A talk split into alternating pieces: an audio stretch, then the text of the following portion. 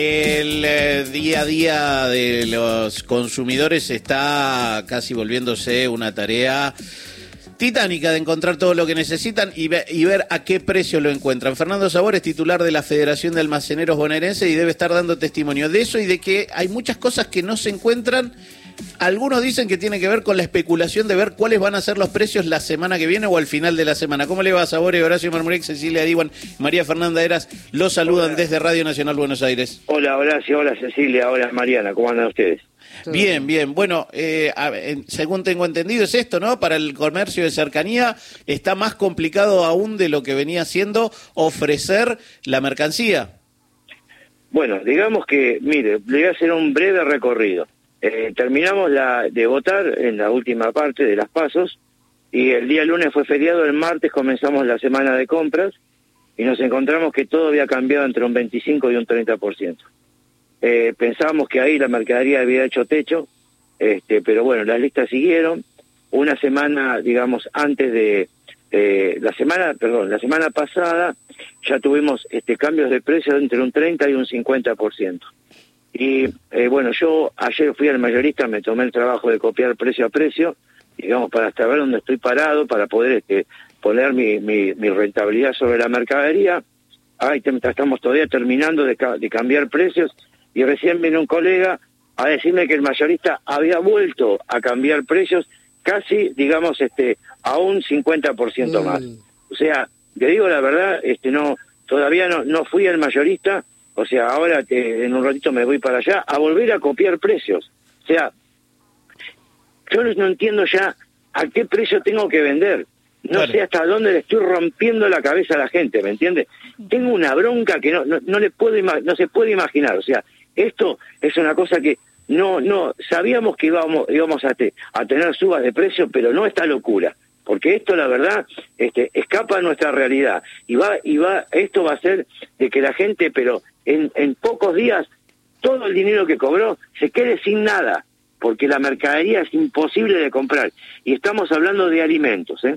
Sí, claro. Le hago una consulta, digo, porque eh, entiendo que esto es lo, que uno está viviendo, pero el mayorista le dice algo o es por le, habla de cobertura, de cobertura por una posible devaluación, la devaluación no, no llega, igual sigue habiendo aumentos.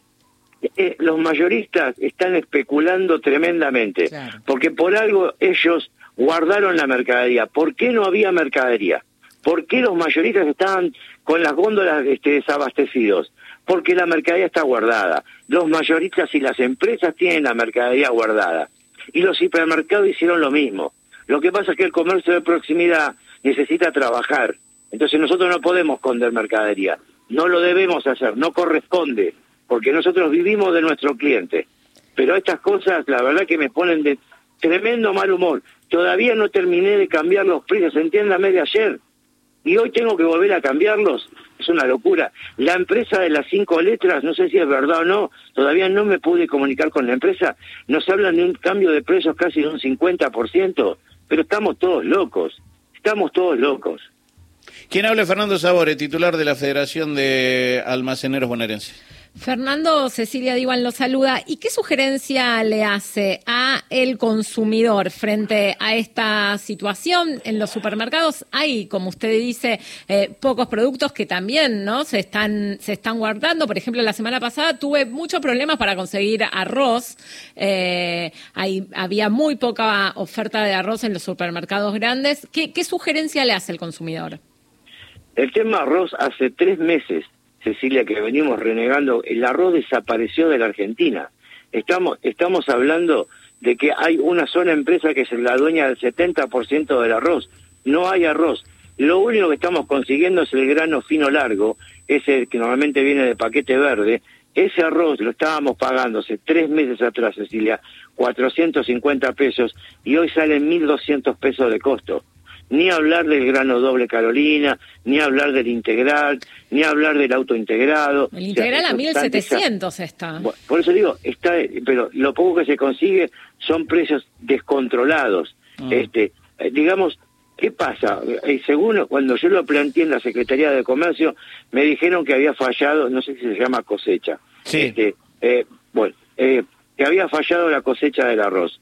Por la eh, por el calor, por la sequía. Eh, cuando fue el tema del azúcar, que la pagábamos hace seis meses atrás, eh, 340 pesos, que hoy cuesta 1.350 pesos de costo, me dijeron que había fallado la, cosita, este, el, levantar la caña de azúcar. O sea, pero siempre hay un porqué, ¿me entiendes? Mm. O sea, y yo no creo en eso, no les creo. O sea, puedo entender que hubo menos cosecha, pero que desaparezca el arroz, que reneguemos con el azúcar, que haya ahora no haya aceite. Vamos, por favor, eso es producto de pura especulación. Sabore, eh, lo, paso para el otro lado. Esto es, eh, usted es un intermediario entre los grandes mayoristas que le hacen esto y su clientela.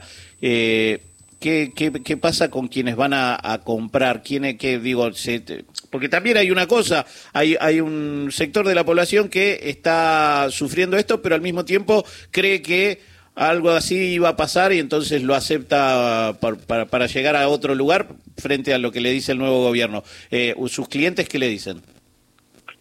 Digamos que este este golpazo de precios ya lo, lo venimos sufriendo de la semana pasada. Y obvio que el cliente se enoja, pero no es que se enoja ahora, ya viene enojado de hace tiempo el cliente, porque los cambios de precios no es que comenzó hace una semana, hace, ya le digo, desde la devaluación que tuvimos en el mes de agosto, creo que fue, de un 22%, de ahí venimos de una bajada en carrera de, de precios impresionantes, o sea, perdón, una bajada no, una subida. Y si ustedes recuerdan, yo hace siete, ocho meses atrás decía que estábamos en una calle que viene en bajada con un auto que no tiene frenos. ¿Y eso qué significa? Que se iba acelerando, porque si hablamos de ocho o nueve meses atrás, hablábamos de una inflación de siete, ocho puntos, y después, digamos, eso fue subiendo subiendo, subiendo, subiendo, hasta llegamos a por lo menos 12 o 15 puntos, o sea, duplicamos la velocidad y creo que todavía esto va a continuar y por lo visto el golpe de precios lo tenemos ya encima. Ahora, ¿qué es lo que tenemos que hacer? La verdad no sé, recién vino un colega al negocio a avisarme todos estos cambios de precios y la verdad que ya uno se, se asusta, yo estoy asustado porque en definitiva yo no voy a cerrar mi negocio, voy a seguir vendiendo porque no le voy a dar la espalda a mi cliente. Pero entiendan que yo después tengo que reponer la mercadería con la plata que vendí y si no alcanza, voy a reponer menos mercadería. Claro, esa es eh, la cadena y el camino que está volviéndose complicado. Sabores, le agradezco este rato. Ojalá que la próxima vez que hablemos esto ya haya frenado, acomodado. Esperemos, que sí. Esperemos que sea así. ¿Eh? Muchísimas gracias y si no volvemos a hablar, lo mejor para el año que viene. Igualmente para ustedes.